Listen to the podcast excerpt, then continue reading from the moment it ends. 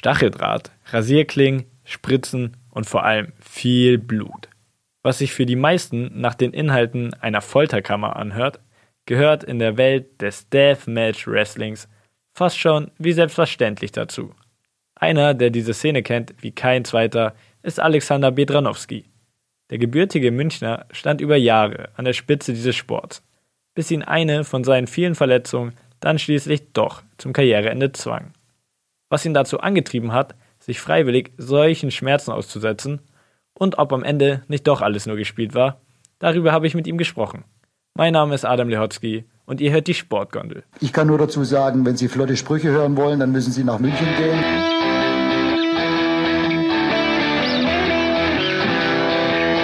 Die Sportgondel.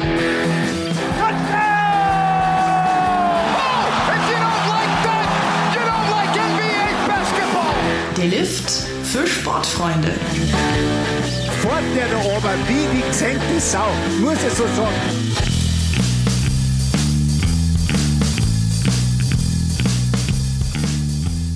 Also, heute zu Gast in der Sportgondel Alexander Bedranowski. Freut mich sehr, dass es geklappt hat. Ja, Adam, freut mich auch sehr, hier sein zu dürfen. Bin gespannt auf das Interview. Genau, wir sitzen hier gerade zusammen an einem Tisch, bei relativ schönem Wetter sogar, in München. München ist ja auch deine Geburtsstadt.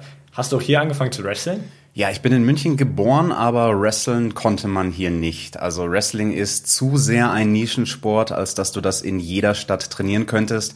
Es ist definitiv nicht wie dein typischer Fußballverein oder so, wo du in jeder Stadt mehrere davon hast. Ich musste dann damals immer nach Nürnberg reisen und ich habe sehr früh angefangen, mit 15 Jahren als Schüler. Genau, da habe ich dann immer die Trips nach Nürnberg auf mich genommen. Das habe ich mich nämlich schon gefragt. Ich selber habe ja in München, ich lebe auch in München, auch als Jugendlicher und bei allen war eigentlich Fußball immer der Sport, der die meisten begeistert hat, den alle gemacht haben. Wie kommt man denn als 15-Jähriger in München zu Wrestling? Über das Internet damals tatsächlich schon. Also es war im Jahr 2001 und ich wurde auf so einem Wrestling-Forum angeschrieben von jemandem, der eben dieses Training veranstaltet hat in Nürnberg und der hat halt einfach mal alle Leute gefragt mit einer Postleitzahl in Bayern. Und ich dachte mir, ja, wie du halt mit 15 so bist, da hast du noch keinen Plan von deinem Leben und von der Welt und probierst alles mal aus und ich war schon ewig lang Wrestling-Fan, seit ich ein Kind war, seit ich fünf, sechs Jahre alt war und ich habe mir nicht groß was dabei gedacht. Ich dachte mir so, oh, Wrestling-Training, okay, cool, klingt noch Spaß. Also bist du einfach mal so blauäugig reingegangen? Genau, also ich habe damals meinen besten Freund mitgenommen und der hat nur ein Training durchgehalten, nicht mal komplett. Nach einem halben Training hat der wortwörtlich gekotzt und lag in der Ecke und ich dachte mir so, hey, das ist cool, das ist zum ersten Mal ein Sport, für den ich Talent habe. Also es hat sich direkt gecatcht, so wie es sich anhört. Du bist aber selber als Sportler erst so richtig durchgestartet bei einer anderen Art von Wrestling. Das sogenannte Deathmatch Wrestling hört sich ja erstmal ganz schön brutal an. Für den normalen Menschen würde ich sagen, was muss man sich dann vorstellen unter dem Begriff Deathmatch Wrestling? Ja, Deathmatch Wrestling ist eine Nische innerhalb von unserem Nischensport. Das ist einfach eine blutigere, blutrünstigere Art des Matches, wo Gegenstände zum Einsatz kommen, mit denen du deinen Gegnern schlägst. Also ich glaube, jeder kennt ja so vom normalen Wrestling, normal in Anführungsstrichen, wenn man irgendwie den Klappstuhl nimmt und damit den Gegner haut.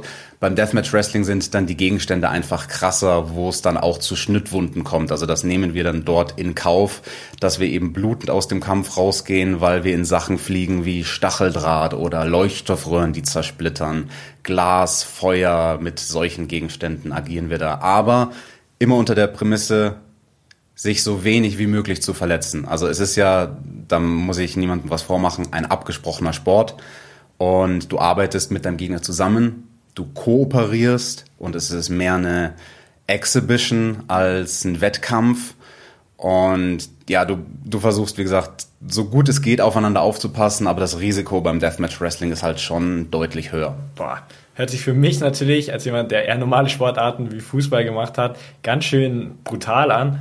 Weißt du noch, was dein erster Kontakt zu Deathmatch Wrestling war? Das war definitiv im Internet, vielleicht so zwei, drei Jahre bevor ich mein erstes Training hatte. Damals mal, das waren noch die Anfangstage des Internets, ne, zur Jahrtausendwende. Also da war es schwieriger, an Informationen zu kommen. Es gab so eine Seite, die ein paar Deathmatch Stipulations aus den US, nicht aus den USA, aus Japan gelistet hatte. Stipulations, was muss man sich da vorstellen? Also einfach Matcharten. Zum Beispiel, okay, dann gab es in Japan ein Match mit einem Käfig und der Käfig war mit Stacheldraht umwickelt und nach 15 Minuten explodiert der Käfig so, solche Sachen, wo ich mir damals gedacht habe als Jugendlicher so, was ist das denn? Das ist ja ganz anderes Wrestling als das, was ich kenne mit Undertaker und Hulk Hogan und meinen Favoriten aus der Kindheit. Und das hat mich schon sehr, sehr neugierig gemacht. Ja. Kann man sich auf jeden Fall vorstellen, hört sich aber eher an wie ein Actionfilm. Wie kommt man dann darauf, das selber zu machen? War das für dich von Anfang an klar, dass du das mal ausprobieren willst oder wie kam es dazu? Ich habe dann ungefähr so nach eineinhalb, zwei Jahren, nachdem ich trainiert habe, angefangen, auch diesen krasseren Stil zu fahren in meinen Matches. Damals, um ehrlich zu sein, aus dem Hauptgrund, weil es das in Deutschland nicht gab. Simple as that. Also es gab diesen Stil, von dem ich zu dem Zeitpunkt dann schon ein Fan war. Diesen Stil aus Japan, der zur Jahrtausendwende dann auch in die USA rübergeschwappt ist, den gab es in Europa einfach nicht. Und ich habe mir damals gedacht, hey, wenn ich als Fan zu einer Show gehe, diese Art von Match fehlt. Wir haben viele andere Arten von Wrestling, Comedy Wrestling oder Damen Wrestling, Tag Team Wrestling, wo zwei gegen zwei antreten und die verschiedensten Sachen, aber es gibt keinen kein Deathmatch Wrestling in Europa. Und es gab einen Kollegen beziehungsweise zwei, einen aus Holland, einen aus Deutschland, die haben da so angefangen damals Anfang des Jahrtausends damit zu experimentieren und haben vielleicht hier und da mal Stacheldraht eingesetzt oder hier und da mal eine einzelne Leuchtstoffröhre eingesetzt. Und ja, das haben wir dann einfach über die Jahre hinweg ins Extrem getrieben. Und irgendwann bei meinem letzten Deathmatch war es dann nicht mehr eine Leuchtstoffröhre, sondern dann waren es 360. Okay, das ist aber natürlich immer noch ein relativ großer Schritt von, oh Mann, warum gibt es diese Art von Wrestling nicht in Deutschland von, okay, ich mache das jetzt selber, ich verletze mich sozusagen selber, um andere Leute zu unterhalten. Gab es da nicht so eine Barriere, die du überwinden musstest? Oder war das, am, war das nie eine große Störung für dich, dieses Gefühl, okay, ich werde der sein, der, mich, der sich verletzt? Das ist eine sehr gute Frage. Also man bringt natürlich ein großes Opfer für die Show, man bringt ein großes Opfer fürs Entertainment anderer Leute. Aber das, was viele übersehen, ist, dass der Kampf, wenn du da am Ring steh, stehst, das hat ja auch was Positives im Sinne von, es ist ein unglaublicher Adrenalinkick. Das ist es schon bei einem normalen Match. Du stehst vor Publikum, du machst eine sportliche Leistung, du wirst angefeuert. Ich glaube, das kann jeder nachvollziehen, der schon mal irgendeinen Sport gemacht hat. Und beim Wrestling ist dann aber auch noch diese Komponente des Theaterspiels mit dabei, dass du wirklich mit den Emotionen des, des Publikums spielen möchtest. Und wenn du dann eben diese, diese eine extra Prise von, von ja, Gewalttätigkeit im Prinzip drin hast im Deathmatch Wrestling und dann fließt auch noch Blut, das ist ja ähm, fürs Publikum auch eine krasse Erfahrung. Also nicht nur für uns im Ring, sondern fürs Publikum. Und das schaukelt sich dann so gegenseitig hoch von der Stimmung. Also das Publikum pusht dich dann nochmal weiter nach vorne.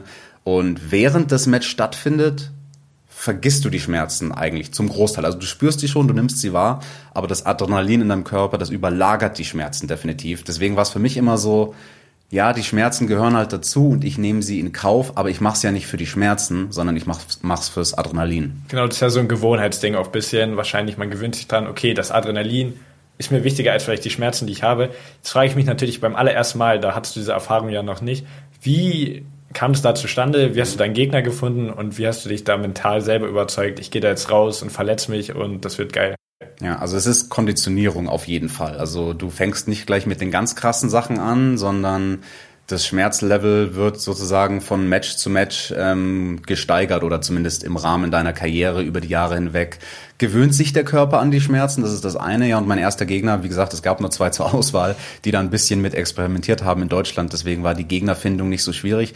Das Mentale wiederum ist immer das Schwierige. Also sowohl am Anfang bei der Karriere als auch am Ende der Karriere, das hat sich nie geändert, weil du bist ja backstage und weißt, okay, Heute nehme ich zum Beispiel den einen Sturz in Stacheldraht und dann nehme ich einen anderen großen Wurf, wo mich der Gegner in einen riesigen Haufen Leuchtstoffröhren wirft und du weißt schon, ich werde da blutend aus der Sache rausgehen. Das ist unvermeidbar. Du wirst irgendwelche Schnittwunden haben, wirst hinterher verarztet werden müssen und da führt kein Weg dran vorbei. Und da mental vor dem Match an den Punkt zu kommen, wo du das akzeptierst. Also das ist sehr, sehr absurd. Das ist ein sehr, sehr absurdes Mindset, in das du dich versetzen musst von das wird heute passieren, das wird schlimm, das wird wehtun, das wird Konsequenzen haben und das ist halt so. Und jetzt gehe ich raus und mache. Du hattest ja vorhin schon angesprochen, dass Wrestling im Endeffekt immer ein bisschen Show ist, davor abgesprochen. Jetzt stelle ich mir das irgendwie schwer vor, bei dieser Art von Wrestling trifft man sich da wirklich davor mit seinem Gegner und man bespricht wirklich, okay, du stellst mir den Rücken auf, ich werfe dich in Stacheldraht. Inwieweit ist alles im Vorhinein geplant und wie sicher kann man sowas planen? Also wie kann man für die eigene Sicherheit sorgen? Man kann es überraschend sicher machen, diese Matches. Und sie finden auch, ich würde sogar sagen, Deathmatches sind auf eine gewisse Art und Weise, nicht, dass sie sicherer sind als ein normales Match, aber die ähm, Vorsicht und die Präzision und die Genauigkeit, mit der die Aktionen ausgeführt werden, die ist noch mal höher als bei einem normalen Match. Also selbst bei einem normalen Match passt du auf deinen Gegner auf und es ist immer das aller, allerhöchste Gebot, dass du den Gegner nicht verletzt. Das steht vor allem. Und beim Deathmatch passt du halt noch mal besonders auf den Gegner auf. Konzentrierst dich besonders drauf, dass du ihm zum Beispiel in einem sicheren Winkel auf die Gegenstände drauf wirfst, weil oft der Winkel entscheidend ist, ob eine Verletzung entsteht oder nicht. Und ähm, ja, aber du weißt im Prinzip, also bei den großen Stunts, die in einem Match stattfinden, weißt du, was passiert. Also die ganz großen Momente, die sind vorher immer abgesprochen. Und es ist aber immer noch viel Improvisation, genauso wie beim normalen Wrestling. Also das, das unterscheidet auch die wirklich guten Wrestler von denen, die vielleicht erst noch so am Karriereanfang stehen, dass sie in der Lage sind, viel zu improvisieren. Und da gehört eben dann auch dieses Spiel mit dem Publikum dazu. Und wir wollen eben nicht das ganze Match durchchoreografieren, sondern quasi etwas offen lassen an Interaktion mit dem Publikum. Je nachdem, wie die Publikumsreaktion ist, wandeln wir dann den Matchverlauf ab. Und deswegen also viel, viel vom eigentlichen Handwerk ähm, passiert, passiert auf unabgesprochener Ebene. Okay, für die Leute, die jetzt vielleicht noch nie ein Wrestling-Match gesehen haben und vor allem kein Extreme Wrestling, kein Deathmatch Wrestling, wie muss man sich da so ein Match vorstellen? Die Wrestler kommen raus, man fängt an, ist da alles durchchoreografiert? Sind da nur einzelne Sequenzen durchchoreografiert? Probt man im Vorhinein die schlimmen Dinge, wenn man zum Beispiel durch den Tisch geworfen wird? Kann man sowas proben oder macht man da alles zum ersten Mal im Ring? Oh, das wäre schön, wenn man einige Sachen vorher proben könnte. Also sowas wie ein Tisch ist ein Paradebeispiel, was man vorher gerne proben würde, wo allerdings im Independent-Bereich, also wenn du nicht gerade für den einen Marktführer WWE antrittst, da gibt's diese Ressource gar nicht. Da ist gar nicht, da sind gar nicht genug Tische vorhanden, dass du vor der Show mal üben kannst, in, in welchem Winkel du am besten deinen Stunt durch den Tisch machst. Ähm, du, du, also wir sagen äh, im Business quasi, du stellst die Aktionen vorher. Also du baust vielleicht vor der Show mit deinem Gegner zusammen im Ring oder außerhalb vom Ring.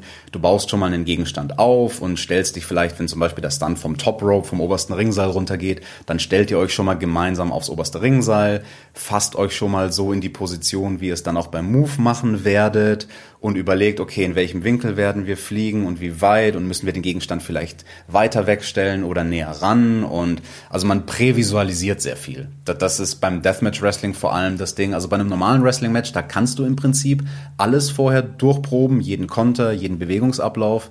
Beim Deathmatch Wrestling, wenn Gegenstände im im, ja, also mit im Spiel sind, da, da, da das, das willst du vorher teilweise auch gar nicht einstecken. Also, weil da wirst du ja quasi schon mit Schnittwunden in den Kampf ja. reingehen. Also diese Sachen, Stacheldraht, Glas und so, das, das, das gehst du vorher nicht durch. Das ist alles Prävisualisierung. Macht natürlich auch das Risiko dann wieder größer, weil man eben nicht genau vorhersehen kann, was passieren wird.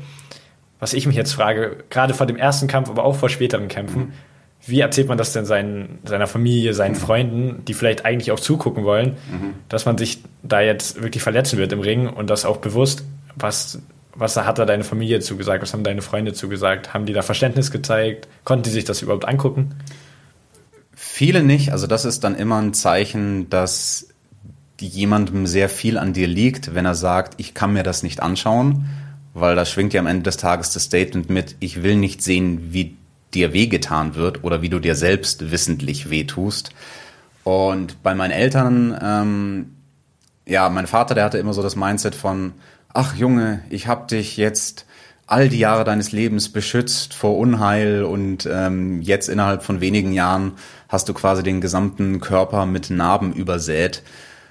Meine Mutter, die hat's im Prinzip geleugnet, sage ich dir ganz ehrlich. Also die wusste schon, dass ich da am Wochenende immer zu den Kämpfen fahre und zu den Turnieren fahre und mein Ding durchziehe, aber ich glaube, die hat sich selbst davor geschützt, indem sie, indem sie sich denkt, keine Ahnung, der Junge geht nur zum Fußballspielen oder macht irgendwas, was ungefährlich ist.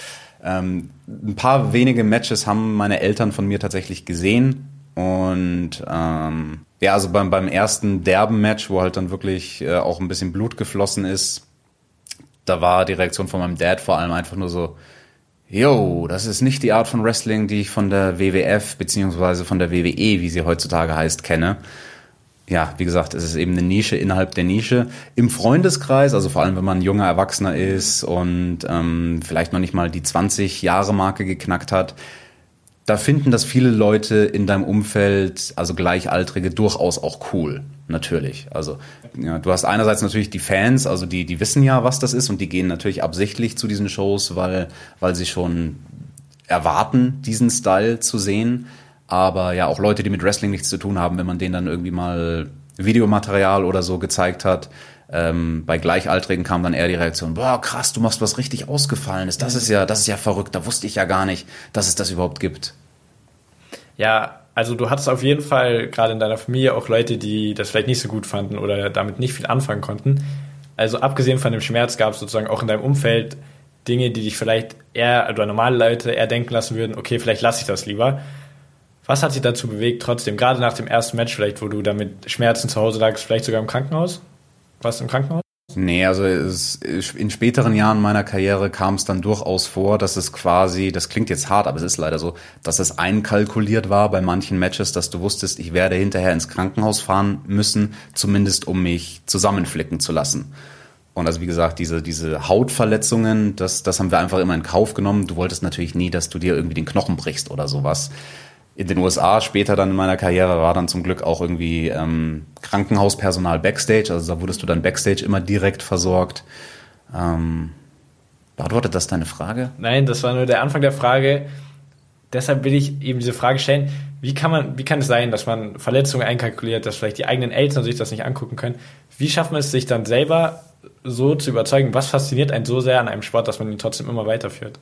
Das ist eine sehr, sehr gute Frage und das ist schwierig zu beantworten tatsächlich. Ich versuche mich so ein bisschen in mein Mindset von damals zu zu, also zurück zu versetzen, wie ich damals gefühlt habe als junger Mensch. Ähm, ich glaube, ein großer treibender Faktor war für mich dieses etwas Besonderes zu machen. So an, ansatzweise deine Identität auch zu finden. Weil, also wie ich schon gesagt habe, viele Leute, mit denen du dann drüber sprichst, reagieren halt dann auch positiv drauf und finden dich besonders und speziell. Und das ist ja für jeden, der heranwächst, immer so diese, diese Angst, die, die im Leben mitschwingt. Wer bin ich eigentlich und was macht mich besonders und, und werde ich überhaupt gesehen von der Welt? Ähm, ja, also in den jungen Jahren war das definitiv das treibende Ding. Also klar, mir war bewusst, viele Leute machen sich Sorgen drüber und ähm, ja, aber mir war es wichtiger, besonders zu sein. Du hast ja gerade angesprochen, dieses Gesehenwerden von der Welt, das kam dann ja auch. Die Bekanntheit kam immer mehr. Nicht unbedingt in Deutschland, vor allem ja in Amerika. Und dann kam auch dein Ringname. Seit wann hattest du diesen Namen? Kam der Name erst nachdem du angefangen hast mit Deathmatch Wrestling? Der Name war ja Thumbtack Jack, also Reißnagel Jack. Ähm, wie kam es zu dem Namen und wann hast du dich dafür entschieden? Mhm. Der Name, den hatte ich direkt von Anfang an, ähm, als ich angefangen habe zu wresteln. Das war ein Tribut an einen Wrestler, der einer meiner Favoriten war in diesem Deathmatch-Bereich, nämlich Cactus Jack, den kennen viele als Mick Foley oder Mankind, der ist unter verschiedenen Personas angetreten, aber hat halt auch Mitte der 90er richtig krasse Sachen in Japan gemacht, ein US-Amerikaner, der dort in Japan diesen Stil geprägt hat. Und der hat mich immer fasziniert, der war immer eins meiner großen Vorbilder. Und ja, Cactus Jack, Thumbtack Jack, das war dann mein Tribut. Thumbtack, weil Reißnägel eben ein Gegenstand sind, die ich dann gerne in meinen Matches eingesetzt habe Meistens war der Plan, den Gegner reinzuwerfen. Am Ende des Tages bin ich dann meistens selbst reingeflogen. Wer anderen eine Grube gräbt. Und ja, daher, daher kam der Name. Und ja, lass uns über die USA vielleicht reden, weil das ist tatsächlich ein ähm, interessanter, ein interessanter Karrieresprung gewesen. Genau, das wollte ich eben ansprechen.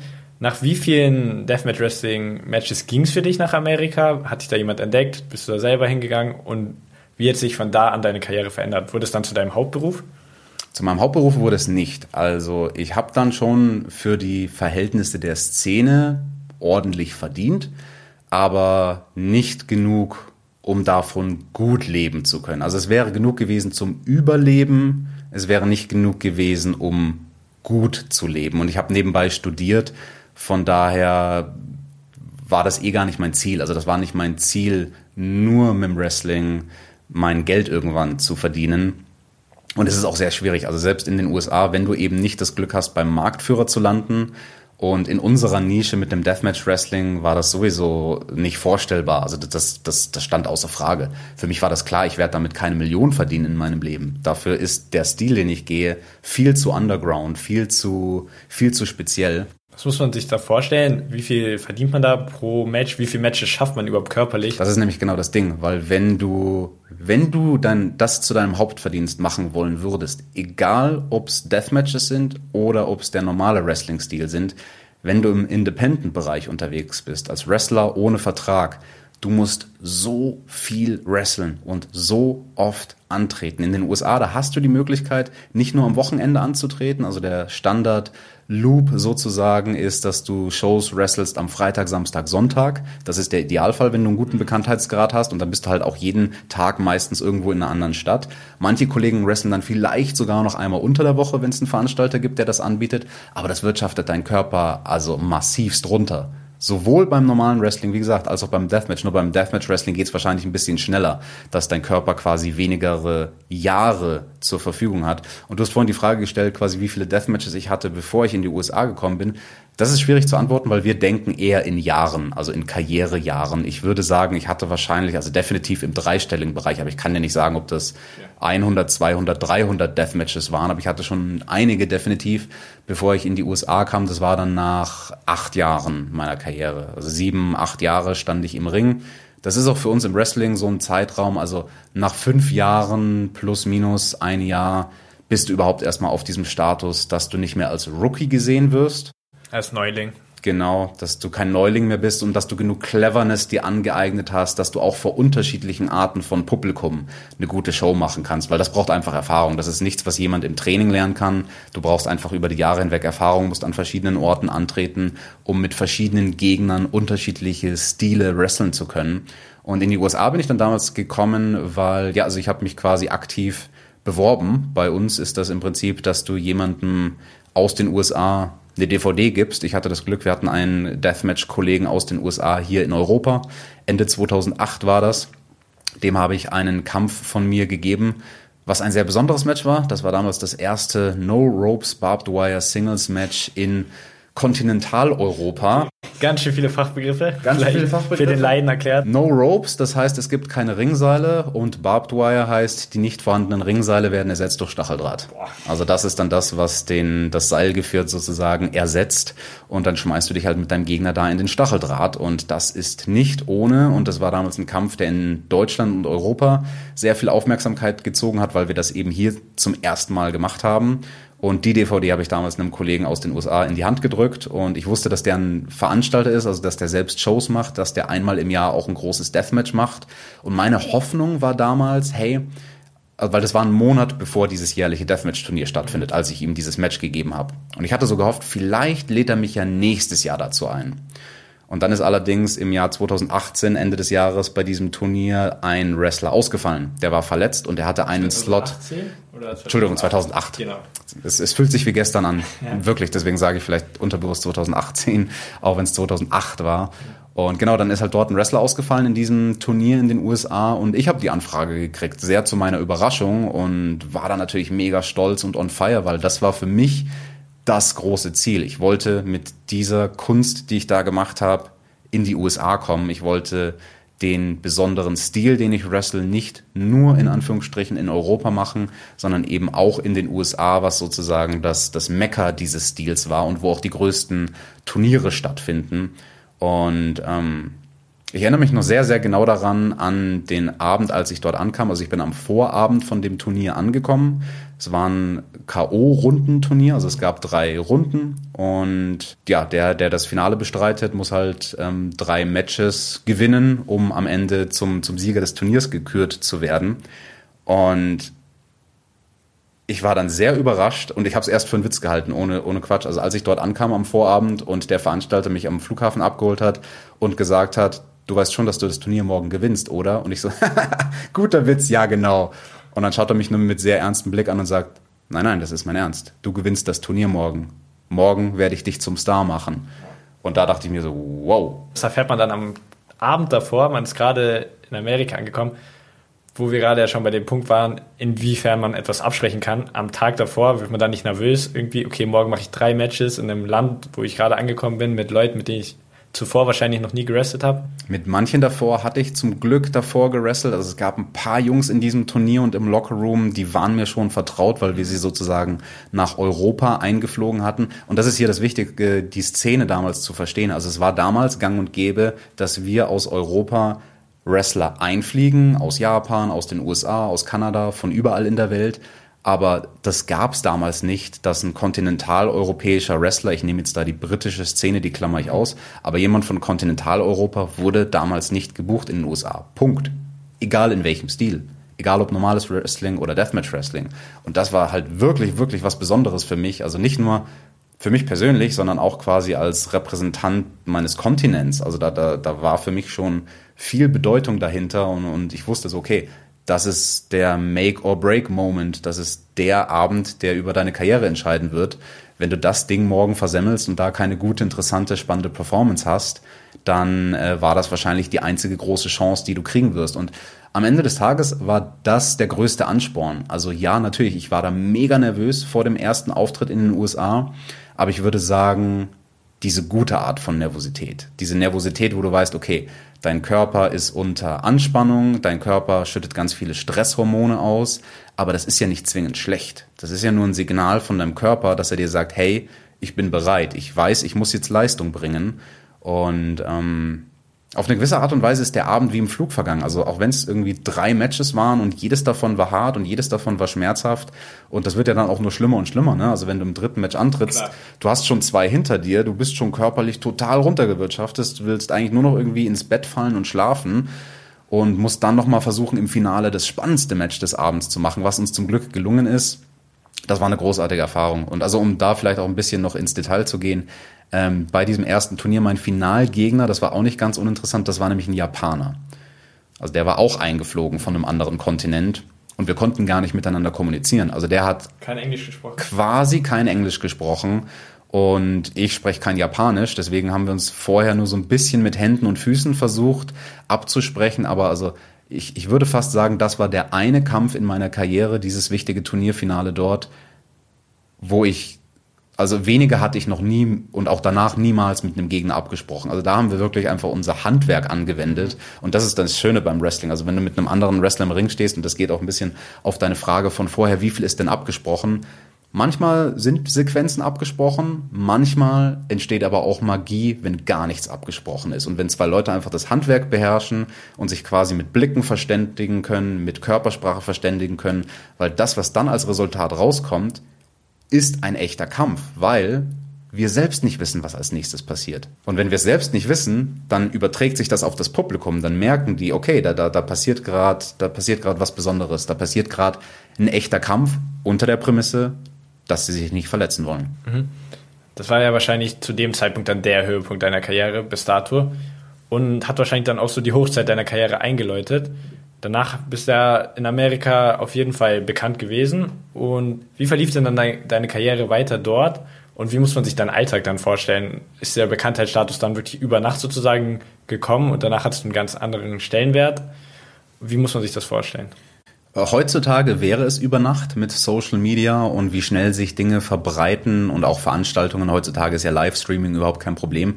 Damals hat es ein paar Wochen gedauert, weil damals alles noch auf DVDs veröffentlicht wurde. Also das kam dann so quasi zwei, drei Wochen später, als die Leute wirklich das Turnier gesehen haben. Also auf den Newsboards mit den cleveren Fans, die haben dann schon am nächsten Abend gelesen, oh was krass, der Deutsche hat in den USA ein Turnier gewonnen. Wow, das haben wir nicht kommen sehen.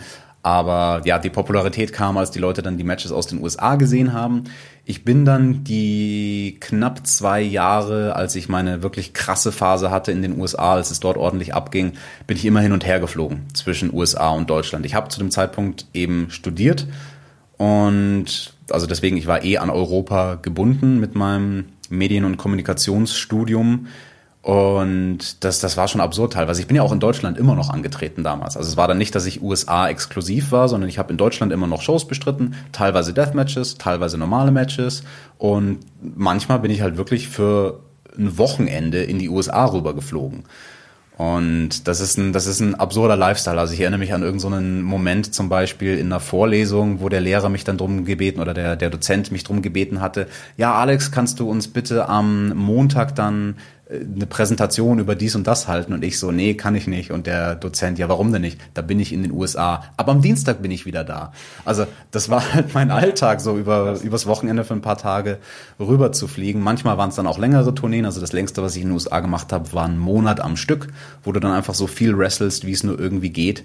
Aber ja, also der Verschleiß, der da passiert, der ist nicht ohne. Und das war mir damals schon auch bewusst. Also, dass ich das nicht ewig werde machen können. Und ich habe es quasi so gesehen wie, okay, das ist eine Welle wie beim Surfen, quasi eine Welle, die ich jetzt reiten möchte, solange es läuft, solange ich Momentum habe, solange ich Popularität habe.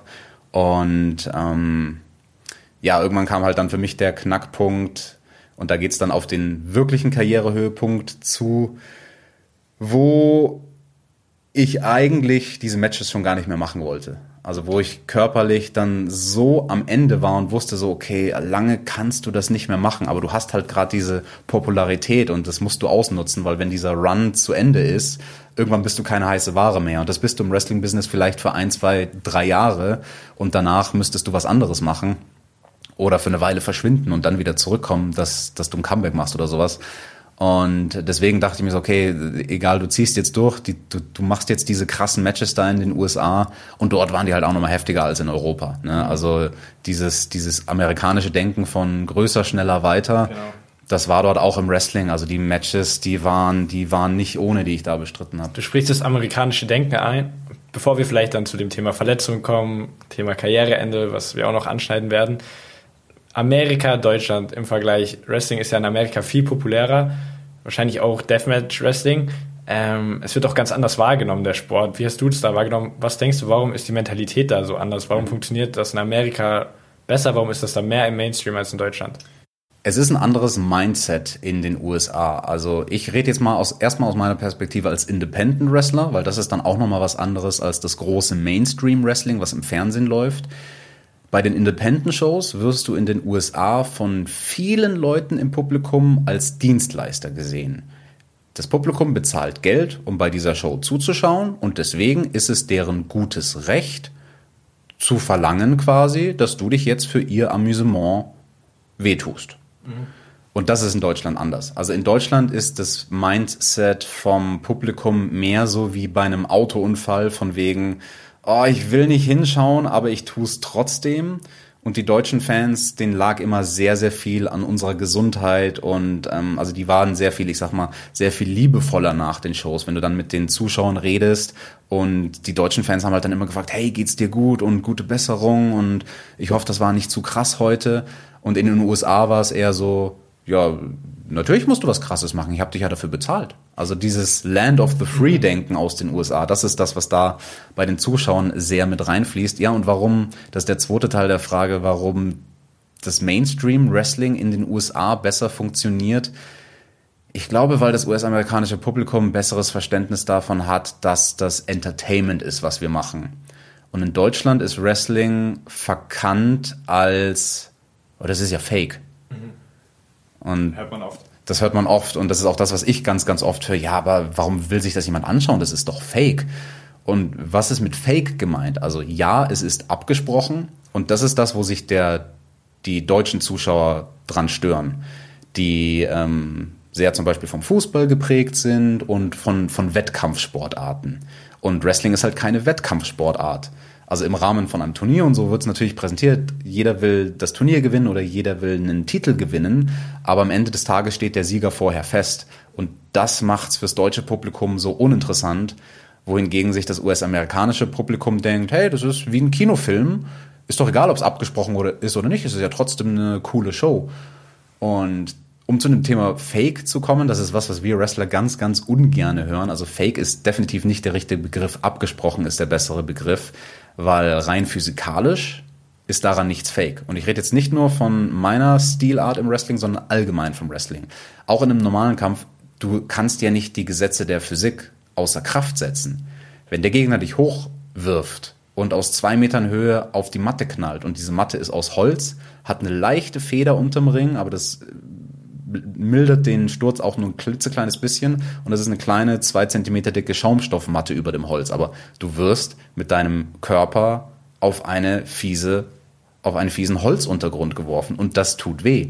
Und wenn ein Gegner dir einen Schlag verpasst, dann verpasst er ihn dir zwar so, dass, dass er dich nicht dabei verletzt und er will dich nicht ausnocken wie beim Boxen, aber er trifft dich und der Schlag tut weh und der Kick tut weh und alles, jede Aktion tut weh, weil wir machen die Aktionen ja trotzdem beim Wrestling. Nur weil wir vielleicht vorher wissen, dass jetzt eine Aktion kommt, tut sie ja deswegen nicht weniger weh, sondern dadurch, dass wir wissen, dass jetzt gleich eine Aktion kommt, können wir uns nur darauf vorbereiten, wie muss ich fallen, damit ich mich nicht dabei verletze. Und das ist beim, beim deutschen Publikum leider nicht angekommen. Deswegen hier in Deutschland hat Wrestling gut funktioniert Anfang der 90er. Da gab es diese Illusion noch besser, dass dem Publikum nicht bewusst war, dass es abgesprochen ist. Damals war sich das Publikum nicht sicher in Deutschland und, und, und sie wollten quasi damals glauben, das war auch noch vor Zeiten des Internets, und die Leute wollten glauben, ah, vielleicht ist es ja doch echt. Ja, es ist schon sehr cartoonmäßig, aber vielleicht ist es echt. Und als dann Mitte der 90er klar wurde, auch übers Internet vor allem eben, dass das ein abgesprochener Sport ist, da hat in Deutschland die breite Masse das Interesse daran verloren, leider.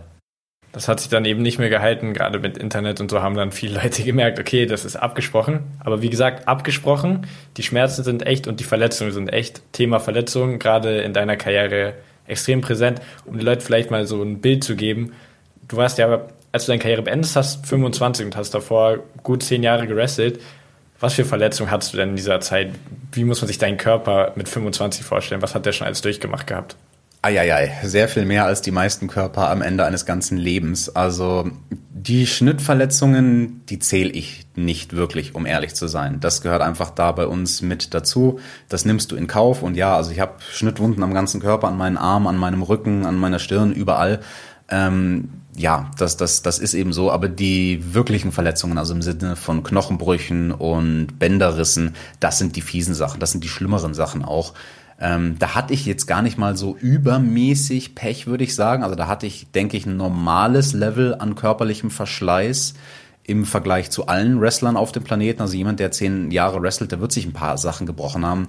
Nase mehrmals gebrochen, das Schlüsselbein habe ich mir gebrochen und musste nach meiner Karriere dreimal daran operiert werden. Das war eigentlich fast die fieseste Verletzung, weil die so lange gebraucht hat, um irgendwann gerichtet zu werden. Ich habe mir in beiden Knien die Kreuzbänder gerissen. Das war sehr, sehr schlimm. Also das hat mich dann auch sehr gehandicapt bei meinen Aktionen gegen Ende der Karriere. Und ja, das Karriereende selbst, das kam halt dann eben durch einen Wirbelsäulenbruch. Ich habe mir den ja, ich habe mir den siebten Brustwirbel gebrochen. Und wie es der Zufall so will, das ist ein bisschen bittersüße Ironie. Jetzt heute an dem Tag, wo wir das hier aufzeichnen, jährt sich das, dieser Unfall mit dem Wirbelsäulenbruch tatsächlich und ist jetzt heute auf den Tag genau zehn Jahre her. Genau, vor zehn Jahren hattest du nämlich ein Match und die Aktion, bei die du dir diese Verletzung zugezogen hast, würde vielleicht den einen oder anderen überraschen, weil ja nicht etwas extrem Brutales oder derart. Das kannst du vielleicht den Leuten ein bisschen erklären, in welcher Situation ist es dann passiert. Ja, das ist das Ironische. Also der Typ, der da in den USA vor allem die krassesten Matches bestritten hat, mit den heftigsten Stunts, verletzt sich dann äh, Karriere beendend bei einem recht simplen Manöver. Es war einfach ein Konter, also es war auch ein ganz normales Wrestling-Match ohne Gegenstände gegen einen Gegner, den ich auch gut kannte, mit dem ich schon mehrmals angetreten war. Und es war einfach bei uns beiden die Konzentration nicht da. Ich hatte einen schlechten Tag und war voll von vielen Dingen im privaten Leben abgelenkt. Er hatte Jetlag, weil er gerade am Vorabend aus den USA eingeflogen war. Das ist immer sehr, sehr fies, die Reise von Westen nach Osten. Das, das macht dich ziemlich groggy. Und ähm, ja, in dem Moment hatten wir beide einfach, blöd gesagt, einen Hirnfurz und haben bei einem Standardkonter nicht die volle Konzentration gehabt. Und das ist halt dann manchmal das, ähm, ja, da braucht sehr, sehr wenig, das, was schief läuft. Das ist bei anderen Sportarten ja auch nicht anders. Also ich nehme mal wieder Fußball zum Vergleich.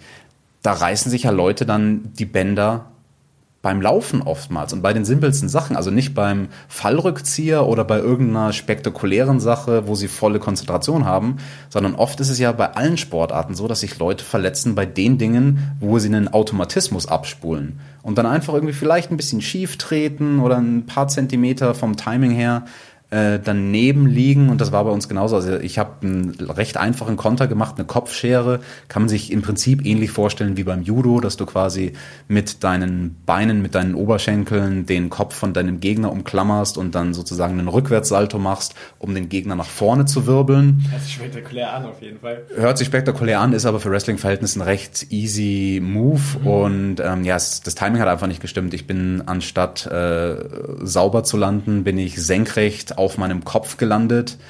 Das sieht man auf dem Video auch sehr, sehr schön, wie da das Genick einmal so quasi nach links, rechts wackelt. Und ich hatte am Ende des Tages sehr viel Glück. Also, dass es dann bei mir nur in ganz großen Anführungsstrichen ein Brustwirbel war, der gebrochen ist. Das hat keinen Nervenschaden verursacht. Also Wirbelsäulenbruch, das ist halt das Ding. Ähm, ich glaube, eure Zuhörer sind da wahrscheinlich geschulter als die meisten, aber so der Otto Mensch, wenn der Wirbelsäulenbruch hört, denkt er sich, oh ja, dann sitzt man ja im Rollstuhl. Und das dachte ich mir damals auch. Mhm. Also als ich ins Krankenhaus kam und der Arzt gesagt hat, ja, sie haben sich die Wirbelsäule gebrochen, die erste Frage in meinem Kopf war so, ja, aber ich sitz, sitz, werde ich jetzt im Rollstuhl sitzen? Also ich bin nicht im Rollstuhl hierher gekommen. Ich hatte den Wirbelsäulenbruch und bin ja auf meinen eigenen zwei Beinen ins Krankenhaus gegangen. Und also das überhaupt dann damals zu verstehen, ah, Wirbelsäulenbruch bedeutet nicht, dass man im Rollstuhl landet, sondern es kann am Ende des Tages ein recht normaler Knochenbruch sein. Ich hatte da Glück, der Wirbel ist glatt gebrochen, ist perfekt wieder ohne Operation oder irgendwas zusammengewachsen. Ich musste mich einfach nur in Anführungsstrichen äh, einige Monate lang schonen. Und ja, am Ende des Tages hatte ich sehr viel Glück. Also diese, diese Art von Aufprall bei diesem karrierebeendenden Manöver, das hätte halt auch in einem, also quasi in einem Nackenwirbelbruch enden können. Und das ist dann natürlich gefährlicher. Das ist dann das, was wirklich aufs Nervensystem gehen könnte. Und ähm, ja, also vielleicht in dem Atemzug auch ganz interessant, weil in der Wrestling-Szene ähm, und das, das hat für mich auch ein paar Jahre gedauert, das zu, das, das zu verstehen. Aber in der Wrestling-Szene fragen dann viele Leute so nach dem Motto, würdest du denn noch mal wresteln, wenn du es wenn du's könntest? Körperlich jetzt. Körperlich. Ich könnte es. Also dieser Unfall und der Wirbelsäulenbruch war zwar das, wo ich dann gesagt habe, okay, ich beende jetzt hiermit meine Karriere. Ich dachte mit meinem damaligen Wissensstand, da führt kein Weg dran vorbei mhm. am Karriereende, weil mir nicht bewusst war, wie gut diese spezielle Verletzung eigentlich heilen könnte. Und ich war dann selbst sehr überrascht, als ich dann im Prinzip acht oder zehn Monate später wirklich wieder alles an Sport machen konnte. Und ähm, ja, das ist, also das ist eine Verletzung, die wünscht man natürlich niemanden, aber ja, bei mir hat's die Karriere beendet und it is what it is. Zehn Jahre hast du ja gesagt, ist es ja zufälligerweise wirklich auf den Tag genau her. Du hattest es ja vorhin schon mal angeschnitten. Du hattest ja eh nicht mehr so viel Lust, gerade diese Art der Matches zu machen, Deathmatch Wrestling. War es dann einfach ein Zufall, dass es ausgerechnet in der Zeit dann auch diese Verletzung kam? Oder würdest du sagen, vielleicht war dein Mindset schon ein bisschen anders, die Mentalität, vielleicht warst du nicht mehr zu 100% überzeugt, dass du weitermachen willst? Mein Mindset war definitiv anders. Also mit den Deathmatches hatte ich zu diesem Zeitpunkt schon aufgehört seit einem halben Jahr. Das war auch eine ganz bewusste Entscheidung, weil ich habe vorhin angesprochen, als ich in den USA, und das war dann so Ende 2009, als ich dort auf dem Karrierehöhepunkt war und das größte Deathmatch-Turnier, was es in den USA gibt, zweimal in, also nicht nur in den USA, sondern das größte Deathmatch-Turnier auf der Welt, muss ich sagen. Als ich das zweimal in Folge gewonnen habe, da wusste ich, okay, ich bin auf dem Thron in dieser Szene. Höher kann ich da nicht kommen. Ich, ich habe das Größte erreicht, was es dort gibt, hatte dann auch ähm, zusätzlich noch einen, einen anderen sehr prä prestigeträchtigen Titel, den ich damals gehalten habe und ich wusste so, okay, mehr kannst du in der Szene nicht reißen. Du, also du bist Weltmeister geworden. Mhm. Das wäre es in den anderen Sportarten. Ne? Und zu dem Zeitpunkt, als das dann passiert ist in den USA, das war auch bittersüß. Das war übrigens lustigerweise derselbe Gegner, gegen den ich da an meinem Karrierehöhepunkt Abend Ende 2009 angetreten bin, gegen den ich dann auch in einem normalen Match Ende 2010 angetreten bin, wo ich mir die Wirbelsäule mhm. verletzt habe. Also derselbe Wrestler. Einmal haben wir halt eben dort im Deathmatch gerestelt und ein Jahr später dann im normalen Match. Und ähm, der hatte mir schon eine Aktion verpasst in, in diesem Karrierehöhepunktkampf im Turnierfinale. Äh, das war ein, ja, wie soll ich es beschreiben? Im Business nennen wir es eine Powerbomb für diejenigen, die mit dem Begriff nichts anfangen können. Es ist ein sehr böser, gemeiner Wurf mit sehr viel Wucht, den ich, den ich äh, direkt auf meinen Rücken kassiert habe, auf einen, auf eine Plattform, auf eine flache Plattform von Betonsteinen Also da federt das den Impact natürlich auch gar nicht mehr ab. Also das ist halt wirklich wie wenn du, keine Ahnung, auf Asphalt fällst. Mhm. Und das mit dem Rücken voran. Und das hat mir damals komplett die Luft geraubt. Und ich wusste in dem Moment, also ich war ja, ich sollte ja planmäßig dieses Turnier gewinnen. Und ich wusste, ich muss jetzt, wenn er mich covert, also wenn er versucht, das Match zu gewinnen, indem er sich auf mich drauflegt und die Schulterfesselung macht, ich wusste, ich muss auskicken, weil der Plan ist, dass ich dieses Turnier gewinne. Es war abgesprochen so. Es war so abgesprochen. Und ich, also ich hatte da nur drei Sekunden Zeit, um eine Entscheidung zu fällen. Und ich habe in diesen paar Sekunden wirklich gedacht, okay, es ist zwar der Plan, dass ich jetzt dieses Turnier gewinnen soll. Und es ist das wichtigste Turnier, was es in diesem Business gibt. Aber ich kämpfe gerade sehr mit mir und habe nicht mehr die Energie. Ich will eigentlich gar nicht mehr auskicken. Ich will die Schulter nicht hochkriegen so what? Dann gewinnt halt der andere Typ den Kampf. Zumindest muss ich dann nicht weiter wresteln die nächsten drei, vier, fünf Minuten, die noch geplant waren. Ich habe dann irgendwie mehr so auf Autopilot die Schulter mit ganz wenig Energie hochgerissen und habe das Match zu Ende bestritten. Aber so in diesen letzten paar Minuten von diesem Kampf ist mir klar geworden, du bist fertig mit dieser Stilart. Das, das, das musst du aufhören. Das, das fuckt deinen Körper einfach zu sehr ab. Und das war halt auch ein bisschen bittersüß, dass diese Erkenntnis bei mir direkt am Abend kam, am Abend des Karrierehöhepunkts. Und dann habe ich eben noch meine Bookings, die ich hatte, abgeschlossen und habe dann Anfang 2010 das letzte Deathmatch bestritten und Ende 2010 eben die Verletzung gehabt.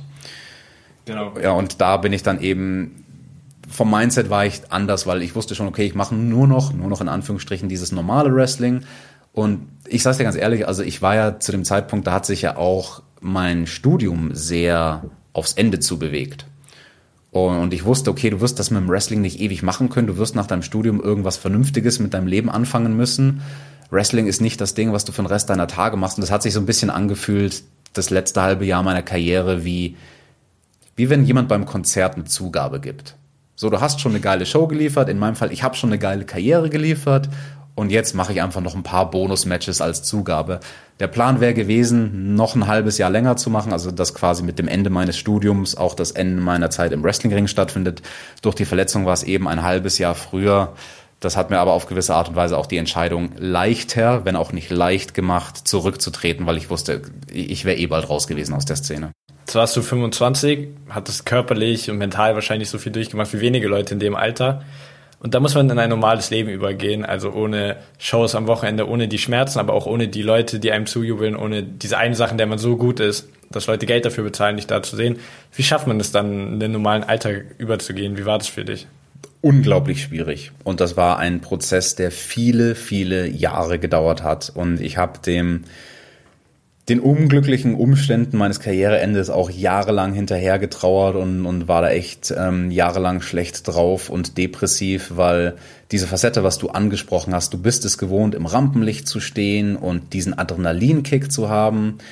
Adrenalin ist was, was, wonach du süchtig wirst. Das ist ein chemischer Stoff im Prinzip nicht anders als wenn du drogensüchtig bist. Ne? Du bist süchtig danach und von einem Tag auf den anderen hast du das nicht mehr das war mit das Schwierigste. Also dann auf einmal einen Alltag zu haben, wo es keinen Applaus mehr gibt, wo es keinen Jubel von Publikum gibt, wo du nicht mehr diesen krassen Adrenalinrush hast, das hat sich einfach sehr nichtig und sehr bedeutungslos angefühlt. Und also da bin ich echt in ein tiefes, tiefes Loch gefallen, wo ich mich erstmal jahrelang finden musste. Ich habe dann zum Glück eine tiefenpsychologische Therapie angefangen. Das habe ich fünfeinhalb Jahre gemacht. Die habe ich Anfang 2018 beendet. Das hat sehr geholfen. Also das war auch nicht nur wegen dem Karriereende, sondern wegen vielen Dingen im Leben, das ist eh, also das kann ich jedem empfehlen. Ich finde, jeder Mensch sollte eine lange Therapie in seinem Leben machen, einfach um auf die Welt klarzukommen und um sich selbst nochmal zu finden und was will ich eigentlich vom Leben. Aber es war ein Prozess, es war ein langer, langer Prozess, auch weil ich dann nicht direkt ähm, eine neue Karriere hatte. Also ich habe dann zwar schon Jobs gehabt, aber das hat auch bei mir lange gedauert, dass ich Jobs finde, mit denen ich vernünftig Geld verdiene. Und jetzt bin ich zum Glück in der Situation, aber direkt nach dem Studium und nach dem Karriereende ist das bei mir sehr, sehr langsam angelaufen und ich wusste auch noch nicht so genau, wo ich hin will. Ich wusste nur, okay, ich muss jetzt irgendwas anderes machen, aber ich wusste noch nicht genau, was. Du hast das Ganze dann ja auch verarbeitet in schriftlicher Form. Du bist ja, ich glaube, der einzige deutsche Wrestler, der eine Autobiografie verfasst hat. Darin hast du ja deine Karriere nochmal rückblickend Revue passieren lassen und hast ja auch einige Dinge in dir selber erkannt und äh, Motive, warum du mit dem Sport vielleicht angefangen hast und so weit gegangen bist, die du in dem Alter, als du den Sport bestritten hast, vielleicht gar nicht gesehen hast. Was hast du denn da erkannt? Was waren die größten Erkenntnisse für dich, als du dann Jahre später nochmal reflektiert hast über deine Zeit im Wrestling. Ja, also das war auch ein Prozess, weil das Buch habe ich direkt nach dem Karriereende geschrieben. Das war damals ein sehr, sehr guter Quick-Fix, sage ich jetzt mal, auf emotionaler Basis sich quasi selbst zu therapieren. Und du wurdest gerade von einer Verletzung aus dem Sport gerissen, den du so sehr liebst. Und dadurch, dass ich das Buch geschrieben habe und dadurch dafür recherchiert habe, habe ich mir nochmal die ganzen schönen Momente meiner Karriere vor Auge geführt. Das war sehr, sehr gut. Aber selbst als ich dann das Buch Anfang 2011 veröffentlicht habe, war mir noch nicht alles klar. Also das hat noch mal ein paar Jahre mehr gedauert, bis mir selbst überhaupt die Motive klar geworden sind, die es da gibt. Manche sind offensichtlicher als andere und ein offensichtliches zum Beispiel ist einfach vom Handwerk her. Also ich wollte einen besonderen Stil in meiner Sportart gehen und ich wollte dieses Deathmatch auf ein neues Level bringen, was mir auch gelungen ist, indem ich kreativere Matches mache als meine Kollegen, weil also überspitzt gesagt war, bevor ich da in den USA mit ein paar anderen Kollegen, die auch dasselbe Denken hatten wie ich, bevor ich dort diesen neuen Stil geprägt habe, war es lange Zeit über Jahre hinweg mehr wie so eine stupide Abschlachtung. Also da wurden dann nicht kreative Aktionen gerasselt und so, sondern einfach draufhauen, draufhauen, draufhauen. Hauptsache es fließt viel, fließt viel Blut. Und uns war dann wichtig, mir und meinen Kollegen, das auf eine geschicktere Art und Weise zu erzählen. Also nicht nur stupides Deathmatch-Wrestling, sondern elegant, kreativ, diese, diese Elemente, mit denen wir da spielen, ähm, zu verknüpfen mit normalen Wrestling-Aktionen. Und ich bin sehr, sehr stolz darauf, ähm, dass, und das war mir damals auch schon, als ich aktiv war, dass es mir gelungen ist, aus teilweise sehr, sehr viel Schall und Rauch eine maximale Publikumsreaktion rauszukriegen. Also quasi, wenn man es auf einer Skala von 1 bis 10 sieht, hatte ich viele Stunts, wo die Publikumsreaktion eine 10 war und das Publikum ist ausgerastet, aber vom Schmerzlevel und vom Risiko her war es eine 1. Also eine Illusion im Prinzip, aber eine Illusion, die das Publikum frisst. Und wie, wie ein Magier im Prinzip, der das Publikum mit seiner Illusion versucht ähm, zu, zu hinterlisten. Und also das war aus dem kreativen Aspekt eine Sache. Ähm, die künstlerische Komponente ist natürlich, dass du mit den Emotionen vom Publikum spielst. Also das ist halt was sehr, sehr Mächtiges, ein Publikum quasi in deiner Hand zu haben und du gibst vor, was für Emotionen die, die spüren. Und das war jetzt ein freudscher Versprecher, weil ich spielen sagen wollte, weil es ja. genau das ist. Ich spiele mit den Emotionen vom Aber Publikum. Passt ja auch, passt ja auch. Definitiv. Und also das höchste Lob für mich war dann quasi, wenn ich während einem Match ins Publikum geschaut habe oder so gegen Matchende und ich sehe jemanden, der weint, weil er halt so investiert ist in die Story und weil er, weil er es mitfühlt und quasi diese Achterbahnfahrt der Gefühle. Das, das, das ist ein großer Ansporn gewesen. Und jetzt kommen wir weg von den offensichtlichen Sachen zu zwei Punkten, die mir dann erst Jahre später wirklich klar geworden sind, auch viel durch die Therapie. Ähm, der eine Grund die eine Motivation für mich, diese krasse Sportart zu machen, war Kommunikation, um einen Schmerz, den ich aus meiner Kindheit und Jugend mit mir getragen habe, nach außen darzustellen. Und auf eine nonverbale Ebene, weil also ich bin groß geworden mit einer Mutter, die ist stark seelisch krank und ähm, das, das beeinflusst dich natürlich in deiner ganzen Kindheit und Jugend. Das ist eine andere Art, groß zu werden, als wenn beide deine Eltern gesund sind. Und das konnte ich aber nie jemandem verbalisieren, der nicht selbst einen Elternteil mit derselben psychischen Störung hat. Und ich hatte damals niemanden, also habe ich auch heute noch nicht. Also äh, Gesprächspartner, die nachempfinden können, wie ich mich als Kind und Jugendlicher gefühlt habe, gibt's nicht. Und deswegen war das Wrestling ungewollt das perfekte Ventil für mich, um einen krassen inneren Schmerz nach außen darzustellen. Weil wenn der Zuschauer sieht, okay, der Typ fliegt gerade in Stacheldraht und Glas und in Feuer, ja ganz offensichtlich muss der starke Schmerzen haben. Und das macht ja auch was mit dem Publikum und es macht eben, dass sie diesen Schmerz irgendwie, dass sie ihn visualisiert kriegen. Wenn ich ihn schon nicht verbalisiert kriege, dann kriege ich ihn visualisiert. Und ich denke, das war für mich ein sehr, sehr treibender Faktor. Also auch einfach, ja, ein junger Mensch, der, der etwas in sich drin trägt und das quasi der Welt hinausgeben will, so wie ein Singer-Songwriter einen Song schreibt und, und all seine Gefühle in einen Song steckt. So habe ich all mein Innenleben in, in das Wrestling reingesteckt. Und ähm, ja, die Eltern sind natürlich in deinem Leben bei jedem immer eine prägende Figur. Und bei meinem Vater war es so, Das ist der andere Punkt, wo es, glaube ich, auch viele Jahre gedauert hat, dass ich das nach dem Karriereende verstanden habe. Ähm, ich wurde von meinem Vater nie so wirklich gesehen. Der hat sich sehr, sehr abgeschottet vom Rest der Familie, um quasi mit der Krankheit meiner Mutter und seiner Frau zurechtzukommen. Und ich musste damals wirklich immer extrem werden, um überhaupt einen Augenkontakt mit meinem Vater herstellen zu können.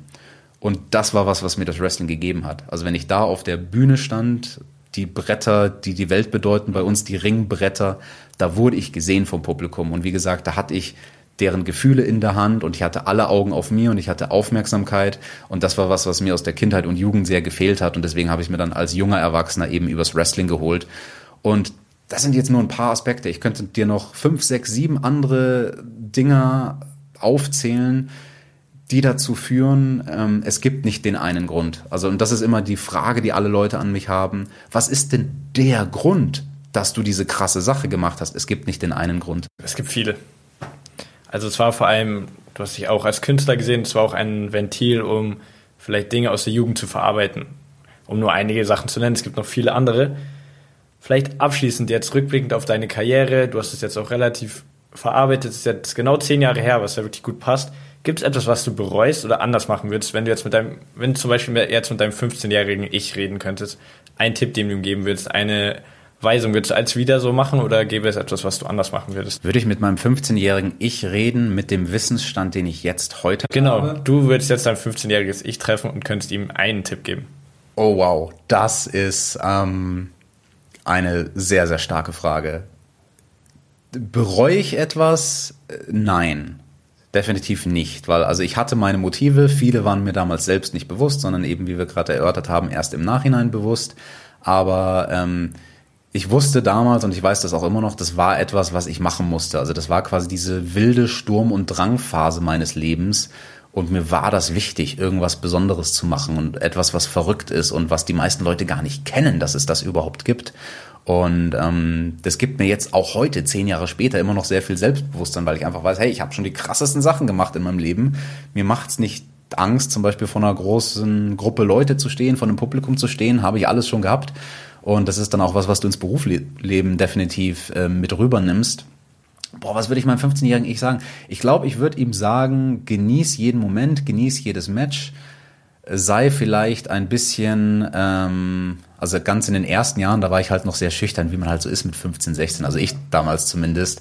Ähm, sei nicht so nervös vor den Matches, würde ich meinem 15-jährigen Ich sagen. Hab ein bisschen mehr Spaß mit den Kollegen backstage, hab ein bisschen mehr Spaß vor den Shows. Für mich war es dann schon immer eine große Erleichterung, wenn ein Abend rum war und so, oh, okay, jetzt, jetzt fällt dir eine Last von den Schultern, wenn dein Kampf gut war. Ja, und der größte Tipp, den ich geben würde, wäre bei meinem letzten Match, genieß da jede Sekunde. Weil, also, wenn wir jetzt unter der Prämisse ausgehen, ich gebe meinem 15-Jährigen ich Tipps, aber ich kann den Lauf der Geschichte nicht verändern und die Geschichte würde so ablaufen, meine Karriere und meine Verletzungen würden so ablaufen, wie es geschehen ist, dann würde ich sagen, geh in diesen letzten Moment, in diesen letzten Kampf rein und saug jeden Moment auf. Saug bei deinem Entrance, wenn du in die Halle kommst und deine Musik spielt, schau den Leuten ins Gesicht, speicher ab, wie sich das anfühlt. Speicher ab, wie sich anfühlt, den ersten Move mit deinem Gegner zu machen und, und leb einfach bewusst in dem Moment und sei nicht auf Autopilot. Ich bereue nichts. Ich glaube, das ist so das Schönste, was man fast sagen kann nach so einer langen Karriere. Vielleicht abschließend jetzt noch hier für Leute, die das Gespräch jetzt vielleicht interessant fanden, mehr von dir hören wollen. Wo können sie dich denn jetzt hören? Was machst du gerade? Yes, also hören kann man mich bei meinem Podcast. Das ist der Spotfight Podcast, so wie Spotlight, nur Spotfight, weil es eben um Wrestling geht. Da mache ich Reviews zu einer sehr interessanten Sache, weil es im Wrestling jetzt zum ersten Mal seit 20 Jahren einen Konkurrenten zum Marktführer geht. Also wir machen auch ganz viele Reviews zu allen großen Shows vom Marktführer WWE. Und die Reviews, wo ich allerdings vor allem am Start bin, sind die für die Konkurrenz AEW All Elite Wrestling. Das ist ein sehr, sehr interessantes Produkt, was finde ich hoffentlich auch in Deutschland es schafft, nochmal neue Augen aufs Wrestling zu bekommen oder vielleicht Fans zurückzugewinnen, die schon seit vielen Jahren oder Jahrzehnten kein Wrestling mehr gucken. Genau, da analysiere ich die Shows, bringe eben meine Expertise und meinen Blickwinkel als ehemalig aktiver rein und ähm, ja, das kann man sich im Prinzip überall anhören, wo es Spot äh, wo es Podcasts gibt, der Spotfight Podcast, ob jetzt Spotify, ihr könnt ihn euch auch auf YouTube anschauen. Und das ist die eine Sache. Und ansonsten im ähm, beruflichen Leben habe ich mich jetzt endlich mal gefunden. Habe ich ja vorhin so ein bisschen anläuten lassen. Das hat ein paar Jahre gedauert, überhaupt zu wissen, ah, in welche Richtung will ich denn gehen. Ich arbeite jetzt inzwischen als Producer fürs Fernsehen. Das ist ein Job, der mich so auch echt glücklich macht und der viel Kreativität mir abverlangt. Also da habe ich wieder dieses Ventil vom Wrestling, ähm, etwas zu erschaffen, etwas zu kreieren auch mit den Gefühlen vom Publikum zu spielen. Also ich bin äh, primär jetzt aktuell im Videoschnitt und ähm, habe Dokumentationen geschnitten, schneide jetzt aktuell Trailer hauptsächlich und das finde ich eine sehr, sehr schöne Sache. Also keine Ahnung, zum Beispiel, ich weiß nicht, vielleicht sind manche Zuhörer Fans der Daily Soap von RTL 2, Köln 50667. Ich bin derjenige. Das möglich. ich bin derjenige, der die Trailer dafür schneidet. Und das macht mir sehr viel Spaß, weil das ist am Ende des Tages dem Wrestling sehr, sehr ähnlich. Es ist eine Daily Soap, genauso wie unser Wrestling. Eine Daily Soap ist nur eine, die mit Kampfsport gemischt ist. Und da kann ich viele von den Skills, die ich damals im Wrestling gelernt habe, jetzt im Beruf anwenden. Und, und das ist sehr, sehr schön und sehr, sehr befriedigend. Genau, ansonsten ähm, findet ihr mich auf Social Media, auf Twitter, falls ihr da seid, at ThumbtackJack. Auf Instagram findet ihr mich unter meinem wirklichen Namen, Alexander-Betranowski. Und auf Facebook würdet ihr mich auch finden, aber kein Mensch ist heutzutage mehr auf Facebook. Deswegen schreibt mir lieber auf Instagram und dann kommen wir da in den Dialog. Schön zu hören, dass du dich so selber gefunden hast. Ihr könnt ja alle gerne mal bei Alex vorbeigucken auf seinen verschiedenen Plattformen. Es war mir eine große Freude, das Gespräch. Das war die Sportgondel mit Alexander Bedranowski. Vielen Dank. Yes. Und jetzt muss ich noch einen Plug natürlich loswerden. Ich habe meine Homepage gar nicht genannt. Falls jemand mein Buch lesen möchte oder mein Hörbuch hören möchte, www.meinekämpfe.de. Da gibt's meine Autobiografie. Die heißt nämlich genauso Meine Kämpfe. Und Adam, war schön mit dir dieses Interview zu machen. Das war Extremwrestler Alexander Bedranowski in der Sportgondel. Wenn ihr noch nicht genug vom Extremsport habt, dann hört doch mal in unsere letzte Folge rein. Da war Wingsuit Base Jumper Niklas Winter zu Gast. Die Sportgondel. Hinblick, egal, immer ein Hinblick auf was? Was soll das? Was wollen wir hinblicken? Auch ein Hinblick auf dieses Interview.